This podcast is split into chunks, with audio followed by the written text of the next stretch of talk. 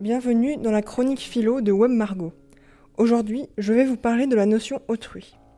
Autrui est, comme l'indique la racine latine du mot, un autre moi, l'alter ego.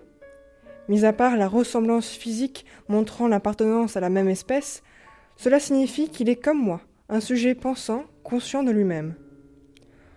En tant que sujet, il a, comme moi, des désirs et aspire à les concrétiser. La mise en concurrence fait de l'autre un rival. La loi du plus fort nous détermine dès lors au conflit et à la violence.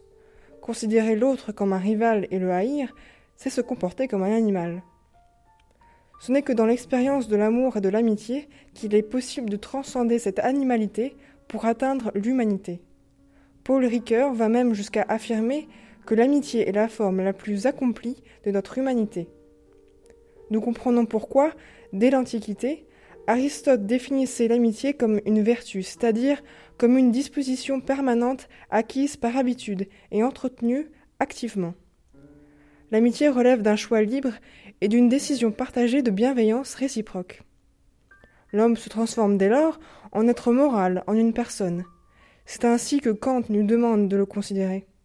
Reconnaître l'autre en tant que personne, c'est reconnaître la présence d'un sujet moral capable de distinguer le bien du mal. Cela lui apporte une dignité qui nous oblige au respect. L'autre ne sera plus jamais conçu comme un moyen, mais toujours comme une fin en soi. Faire du mal à un autre homme devient intolérable pour l'homme civilisé.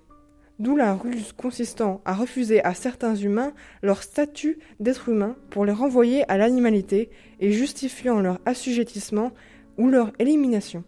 Cette irrationalité explique les crimes contre l'humanité qui sont encore perpétrés. Certains hommes, soi-disant civilisés, ne font ainsi que masquer leur barbarie. Certains hommes ont donc du mal à canaliser leur agressivité.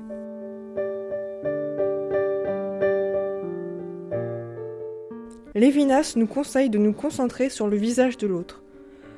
Le visage n'est pas qu'un simple phénomène, il est le signe de l'altérité, ce qui nous échappe absolument.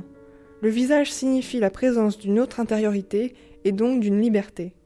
Seul, parmi les autres réalités, le visage peut provoquer l'amour, mais aussi la colère et la violence lorsqu'il exprime l'opposition à nos désirs.